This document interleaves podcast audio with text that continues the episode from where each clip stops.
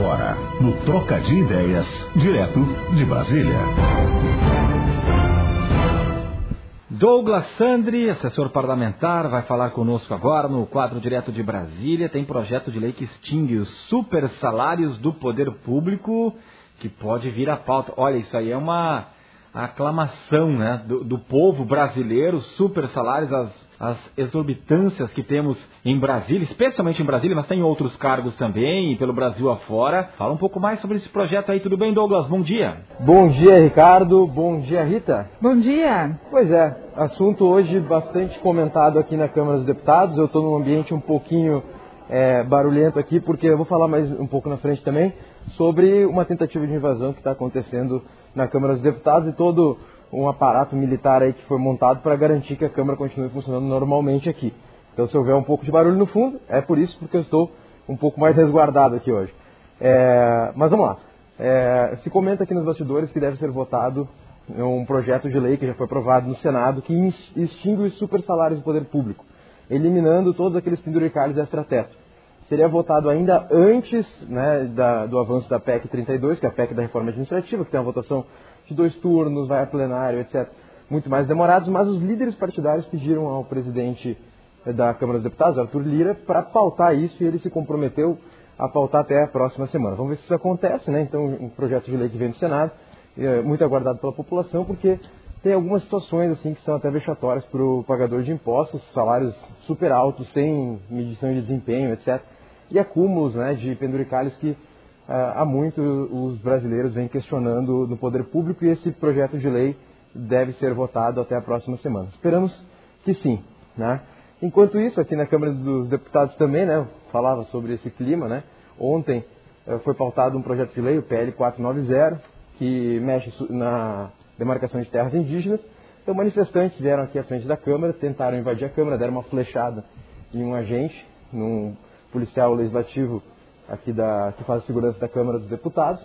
E o policial, inclusive, teve que fazer uma cirurgia, a gente teve que ser levado às pressas para o hospital e passou por um procedimento para curar então o ferimento recebido. Mais dois outros agentes foram feridos nesse, nessa tentativa de invasão.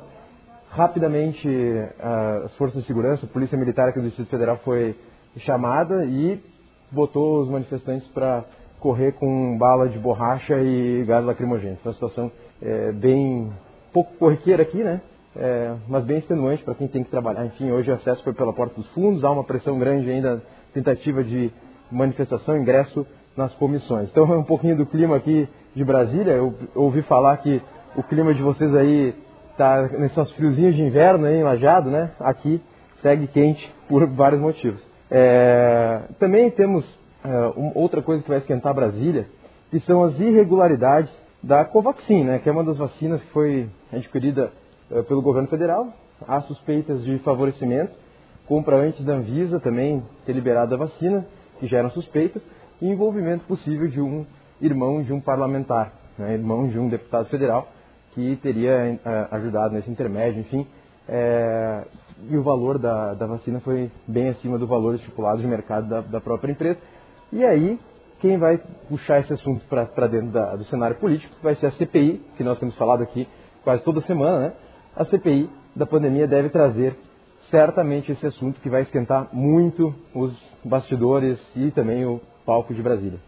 Douglas Sandri, assessor parlamentar, participa conosco sempre às quartas-feiras, direto de Brasília. Um outro assunto aí que está ainda repercutindo bastante, em especial aqui no Rio Grande do Sul, foram as declarações ontem né, do, do deputado Osmar Terra em relação a, ao governo do Rio Grande do Sul, né, o Eduardo Leite, enfim, em relação aos números também da pandemia das mortes no Rio Grande do Sul, ele fez umas declarações bem fortes aí, tem repercutido bastante. Exatamente, o governador Eduardo Leite, inclusive, repercutiu uma fala do próprio ex-ministro Osmar Terra, deputado Osmar Terra, é, em que o, o Osmar Terra fala assim, eu não é, fui é, ouvido pelo governo estadual, nós quis, quisemos falar, e o governador, ironicamente, responde, olha, é o tipo de coisa que eu não queria ouvir, então ele fez uma postagem né, demonstrando assim, olha, não é esse tipo de conduta que nós temos aqui no Rio Grande do Sul né, para o combate à pandemia, quis deixar claro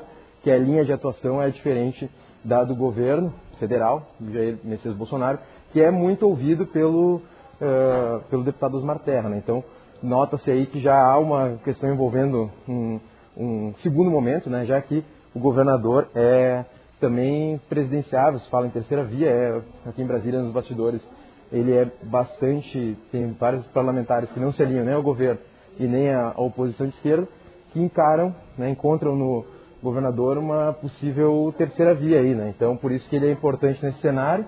E, e aí entrou na discussão da CPI por conta de Osmar Terra, né, ser deputado gaúcho, enfim, e ter tido uma participação bastante comentada ontem aqui na, na CPI, né? Clima é, quente, né? Porque ele defende ou defendia o tratamento precoce, falava que aconteceriam apenas 800 mortes, que a pandemia ia acabar antes do início do segundo semestre de 2020, o que obviamente não aconteceu, enfim, é, as proje pro, é, projeções do ex-ministro Osmar Terra viraram memes aqui em Brasília, né? Então, é bastante comentado também, sim, a participação, Rita. É, viraram memes não só em Brasília, acho que no Brasil, todo, talvez até internacionalmente. Inclusive entrevistamos o Osmar Terra em duas oportunidades, mais lá no início da pandemia, e uma das manchetes que a gente até tem no nosso site, ele dizia que não, não seriam 400 mil mortes, nem 40 mil, não seriam nem 4 mil mortes. Então, é, passou longe né, dessa, dessa estimativa dele, mas segue falando e aí tem essa, esse eh, embaraço, essa situação mais complicada envolvendo Eduardo Leite, porque ele já se disse né, como pré-candidato à presidência da República, então certamente esses, uh, essas acusações, essas uh, desavenças uh, políticas vão acontecer ainda mais daqui para frente. A propósito, aproveito aqui já para dizer que na segunda-feira, segunda a gente vai ter uma programação especial aqui na rádio, recebendo convidados também, porque nós teremos a inauguração do nosso novo estúdio aqui da Rádio Independente, muito mais moderno, digital. Para quem vai acompanhar as lives, vai acompanhar uma, uma estrutura completamente diferente, uma repaginação que estamos fazendo no nosso estúdio da Rádio Independente. E também no ar, mais qualidade, a, partir de uma nova mesa, uma parte técnica. E na segunda-feira, justamente para brindar essa nossa, essa nossa uh, repaginação no estúdio, essa, essa marca que vai ficar na história do Grupo Independente. O, o, governador Eduardo Leite vai conceder entrevista, vamos falar com ele sobre vários assuntos, esses aí que, eh, que foram abordados pela Rita e pelo Douglas, também serão dentro do Troca de Ideias na próxima segunda-feira, dia 28 de junho. Douglas, obrigado aí pela sua participação. E te aí, né, porque a movimentação, pelo que estamos vendo de imagens, está bastante forte. Os indígenas, mais uma vez, à porta da Câmara dos Deputados. Um bom trabalho para ti e até a semana que vem. Eu vou com cuidado aqui sim, né? Claro, é, os manifestantes aqui estão com bastante truculência, mas a polícia também tem feito um bom trabalho, há de se destacar. É, quem quiser mais imagens, eu mandei algumas para a matéria da Independente, inclusive, é, mas também pode me acompanhar, arroba Douglas me segue lá que eu mando mais informações aqui, até postei a chegada na Câmara dos Deputados hoje, como é que é o clima daqui. E eu vou mandando mais informações também para as reportagens da, da Rádio Independente também, Ricardo. Então, quem quiser também sobre o comentário da, direto de Brasília, sempre no site da Rádio Independente, independente.com.br e também me segue nas redes sociais, arroba Douglas Santos. Abraço e até semana que vem. Abraço, boa semana, obrigada pelas informações.